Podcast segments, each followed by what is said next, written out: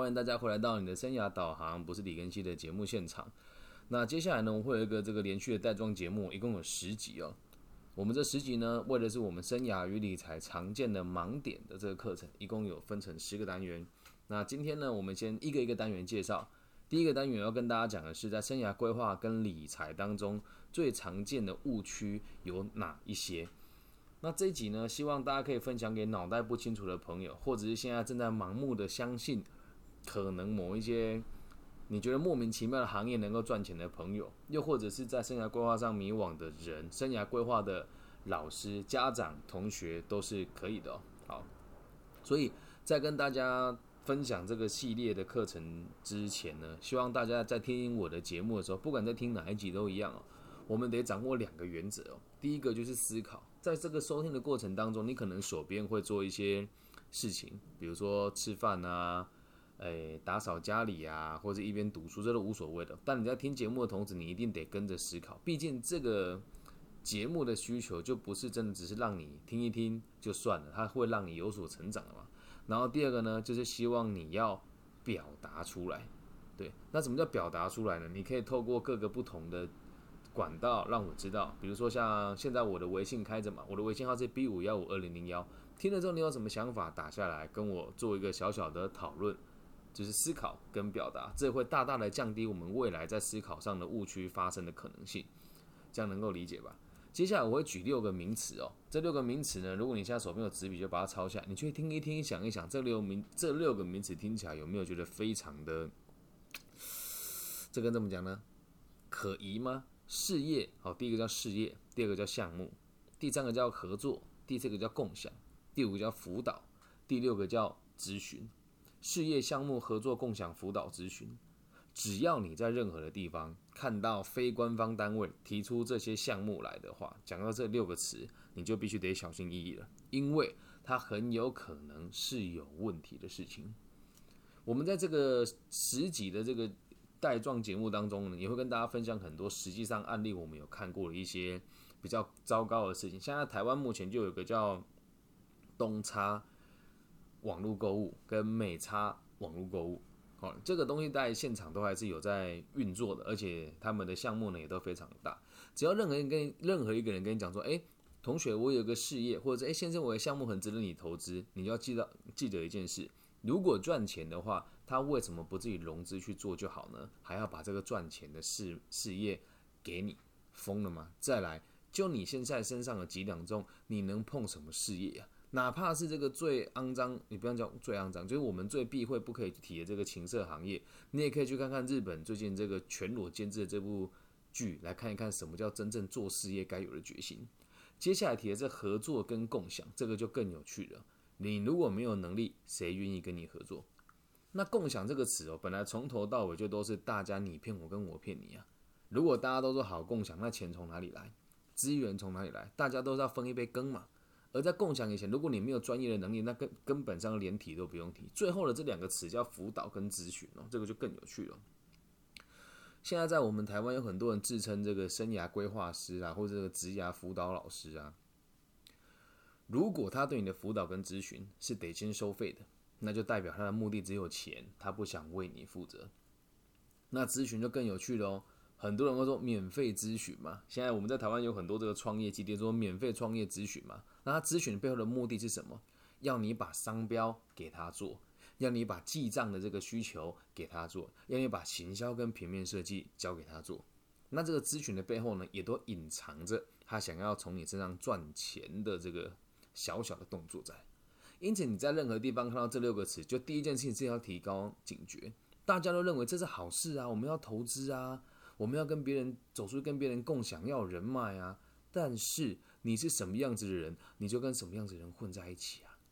很多人听到这边一定会很不服气的。但是回归到根本，我自己也是这么过生活的。企业大佬也不大跟我互动吧？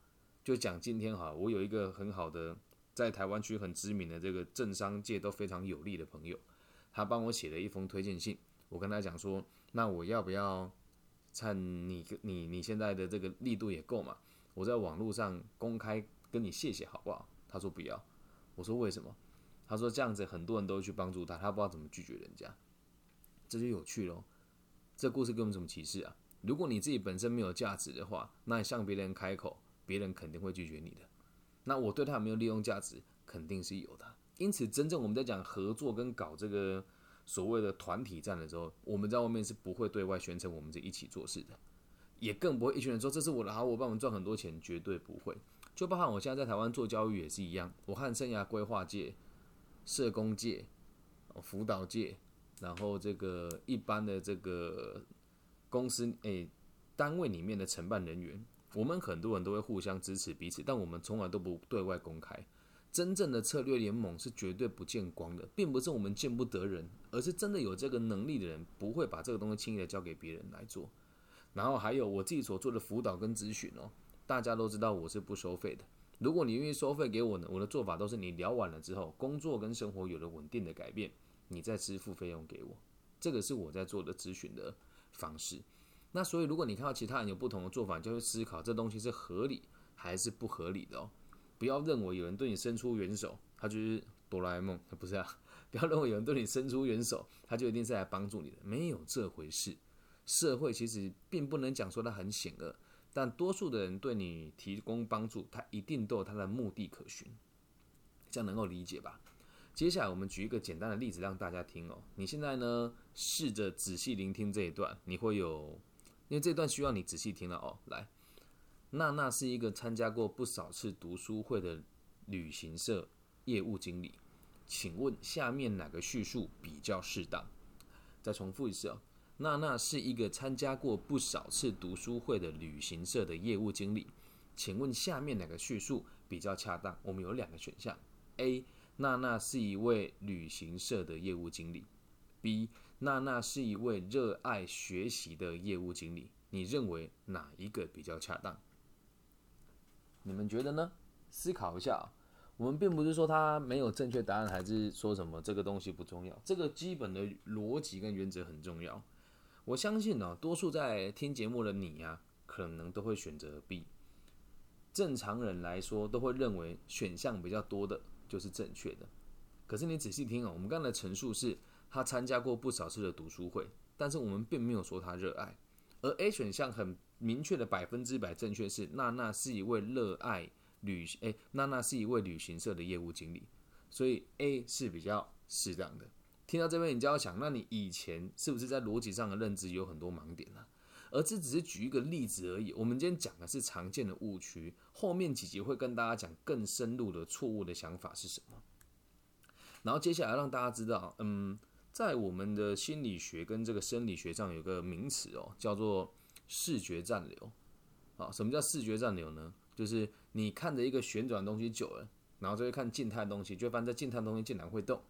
对，那有种东西叫做疲劳。什么叫疲劳呢？就是像我是嘎吱窝会怕痒的人，如果你嘎吱窝一直烧我的痒，可能烧个三天之后我就不怕痒了吧？这个叫疲劳。所以我们很常哦，会因为别人的一个这个惯性的思考，认为它就是正确的。那这个这个逻辑会带来很大的伤害了。举个例子哦，接下来要讲的这个这个这个小小的例子呢，就跟大家分享，这非常有趣哦。我相信我们从小到大。都很常听到爸爸妈妈叮咛我们一定要好好读书。这时候有趣喽，请问我们好好读书为了什么？我就问你嘛，怎么好好读书为了什么？在华人区，在台湾区，我们好好读书为了什么？不过就为了一个好成绩嘛。那你的爸爸妈妈会告诉你，有好成绩的时候有什么结果？就是读一个好的大学。请耐着性子听我说完，听起来很像废话，但我们都是这么长大的。有了好的大学之后呢，我们才能找到好的工作。那什么叫做好的工作？肯定是收入高嘛。那有了收入之后呢？诶，这就有趣了。有了钱之后，你会做什么事？先谈恋爱还是买车买房先？那肯定是买车买房先。那买车买房之后呢？结婚生子。那结婚生子之后呢？孩子独立。孩子独立之后呢？终于退休。请问这个逻辑听起来是正确的吗？好好读书。难道就真的会有好的大学吗？说白了，要进大学管道这么多吗？那有好的大学就找得到好的工作吗？那倒不一定啊。如果你跟到个好老板，基本上没有读大学也是无所谓的啊。接下来啊，收入要高，难道就一定要当大企业的员工吗？还是很多人可以自营啊，他过得并不差哎。那再来看买车买房，你有那个需求吗？你有那个需要吗？再就有趣了，结婚生子。我们讲说不孝有三，无后为大嘛。还有一个一个地区的生产力，就代表这个地区的这个未来的发展嘛。那生孩子跟你有关系吗？那最后这个孩子独立到退休，我认为是合理的。所以从头到尾这完全都不合逻辑。可是我们从小就这么被要求，大家都认为认真就会有结果。但是不好意思啊，朋友，不管在哪个年代，选择跟认真，选择跟努力哦，选择永远都比努力更重要。如果你愿意的话，我们来思考一件事情哦。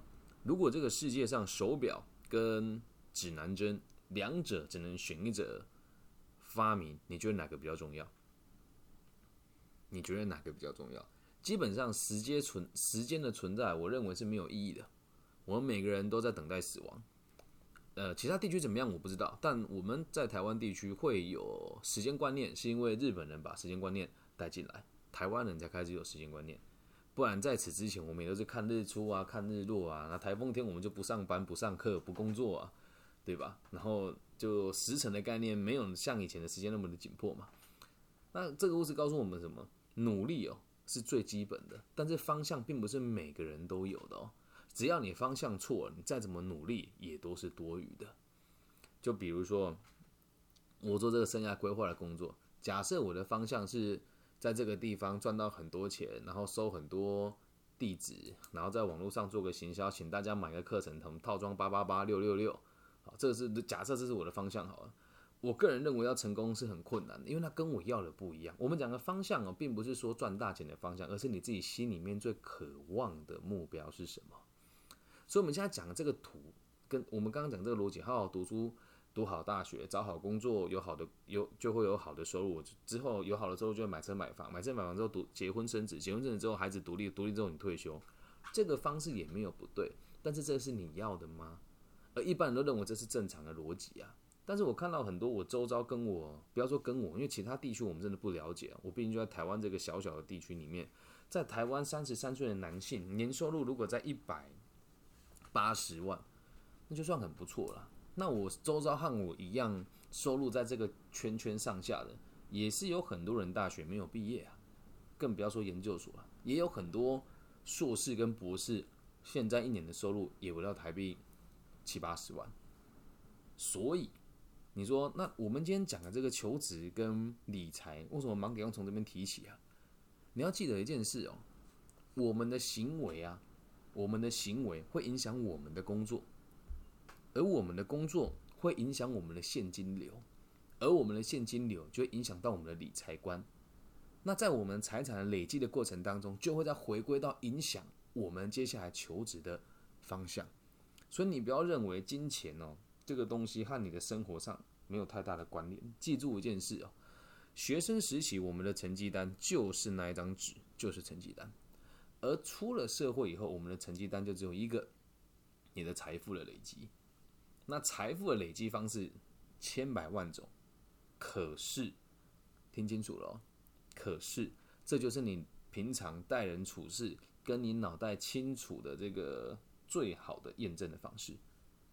因此，我们要突破所有的盲点之前，你得先知道你自己要的是什么。不管是生涯规划或理财都一样，在下一集我们会跟大家提醒什么叫做社会阶级嘛。可是现在我们得先让你知道这个问题，先放在心里面哦。你想要成为什么样子的人，只有你自己知道。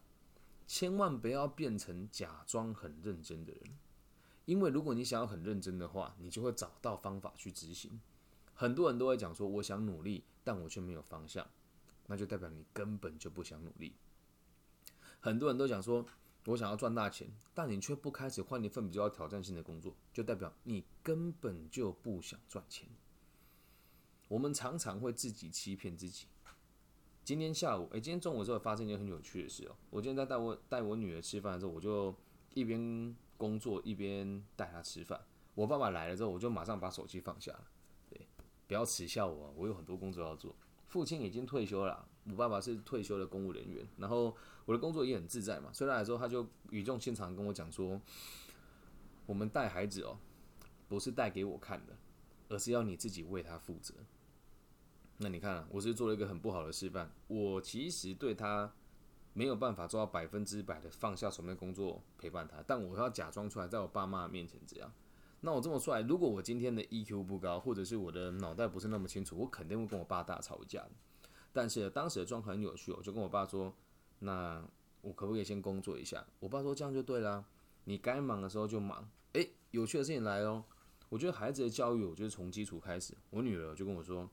你每次都嘛说要忙，你可以忙完之后再来跟我玩啊，可爱吧？真的从小就要教育他，当你做什么事情的时候，你就得认真去做，然后不要为了别人来做这件事情。所以后来中午在吃饭的时候就跟我讲说：“芭比，我说怎么啦？”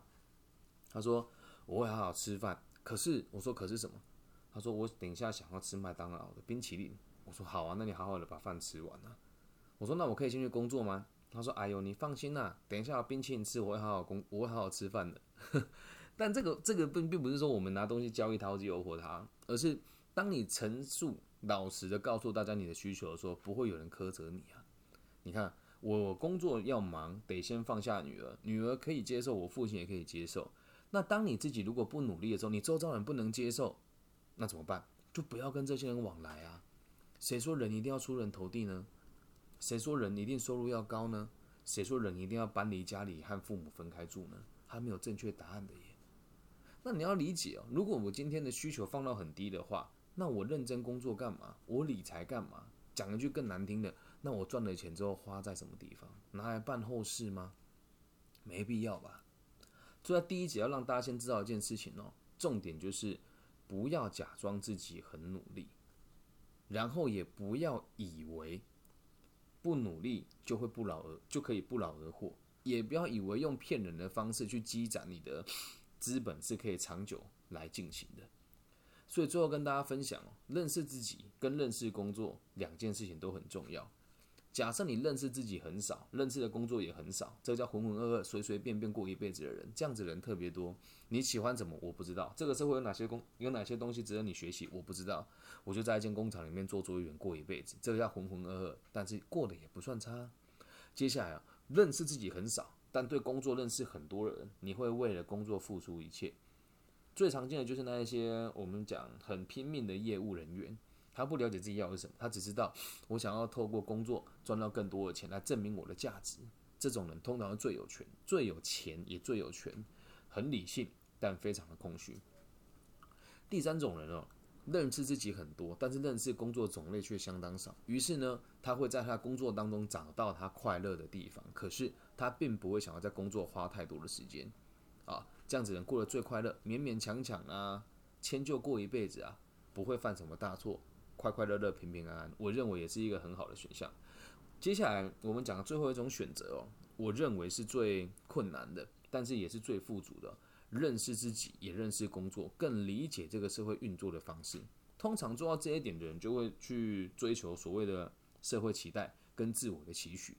我明白自己的个性，我也理解社会阶级与教构。我希望在这个团体当中给予什么样子的付出跟选择。那那通常在这边呢，就是人上人了嘛。那我们就举个例子吧。如果以这个我们讲大陆地区的领导人，好，就讲习近平，那他是不是就是知道自己的使命是什么，也很了解整体的架构是什么？我们常常会说，哎，不了解这些东西啊，然后他做这个不知道对还是不对啊。但是他起码知道自己在做的事情有哪一些，那否则他很难爬到这个地位嘛。这样能够理解吧？好，那如果再换个方式讲，不要讲从我们领导人，我们就讲个人的生活当中，以你自你我的生活来说好了。假设你了解自己的目标，你也了解这个社会，你就会知道你会用什么样子的方式去追求它。我的事，我的事件跟我的立场，就像我做这个节目，我并不是为了钱，因为确实在台湾没有任何的平台跟媒体赞助我。那之前有一阵子有一个风潮，有很多学生会捐款给我。那现在慢慢的也都趋缓下来了。我也没有因为大家的捐款没有了，我就不做这件事。因为我理解这个社会的运作方式，我可以从各种不同的管道去赚到钱。因此赚钱对我来讲不是最主要的事情，因为我很了解自己的需求。那我的目标是什么？让社会安定。社会安定是什么？老有所终，少有所长，壮有所用。因此，在我闲暇之余，我就会在网络上开这些课程。还有在我们各个不同的官方单位、跟私人单位，还有教学单位，会邀请我去授这些课。那今天做这一堂课，原因是因为明天有一堂三个小时的演讲，我个人认为很需要，很很很值得普罗大众来阅听。但是那个单位跟我说，他们这个版权是不可以给别人轻易使用的。那我说他没有关系，那我先提前试教好了，所以才把这个系列做成十个不同的集数来跟大家分享，这样能够理解吧？那听完了之后，你去想一想，你是哪个样子的人？认识自己多寡，认识工作多寡。然后你想要成为什么样子的存在？对这个社会给予什么样子的影响？也不要认为多数人的想法都是正确的，特别是网络上那些你们看过那些加工过的、加工过的那些言论啊，还有那些文章农场出产的，常常会看到这种马云说啊、比尔盖茨说啦、郭台铭说啦，哎，他们没有那么闲，这样能够理解吧？不要去相信网络上那些穿着西装笔挺的人哦。这时候可能会问我说：“老师，你现在直播穿着这个很很搞笑的卡通的 T 恤，然后头发也也没有梳得很整齐，那你为什么不注重自己的形象？因为我对大家没有所求啊，这样能够理解吧？好，那以上就是我们这个第一集哦，我们在生涯规划跟理财上常见的误区的基本的逻辑分享给大家。待会第二集呢，要跟大家分享的就是社会各阶级的这个心态是什么。”好那如果你听了之后很有很有心得，也希望你大陆的听众呢，可以在网易云的下面的留言帮我留言分享、按赞，也可以到我的这个微信跟我互动。我的微信号是 B 五幺五二零零幺。那如果是台湾区的朋友，透过 Facebook、透过 IG、透过 Instagram 都可以找到我。我叫李庚希，木子李，然后甲乙丙丁戊己庚辛的庚，王羲之的羲，找到我私讯我都会回复大家。好，那这集就到这边喽，祝福大家都有一个清楚的脑袋，拜拜。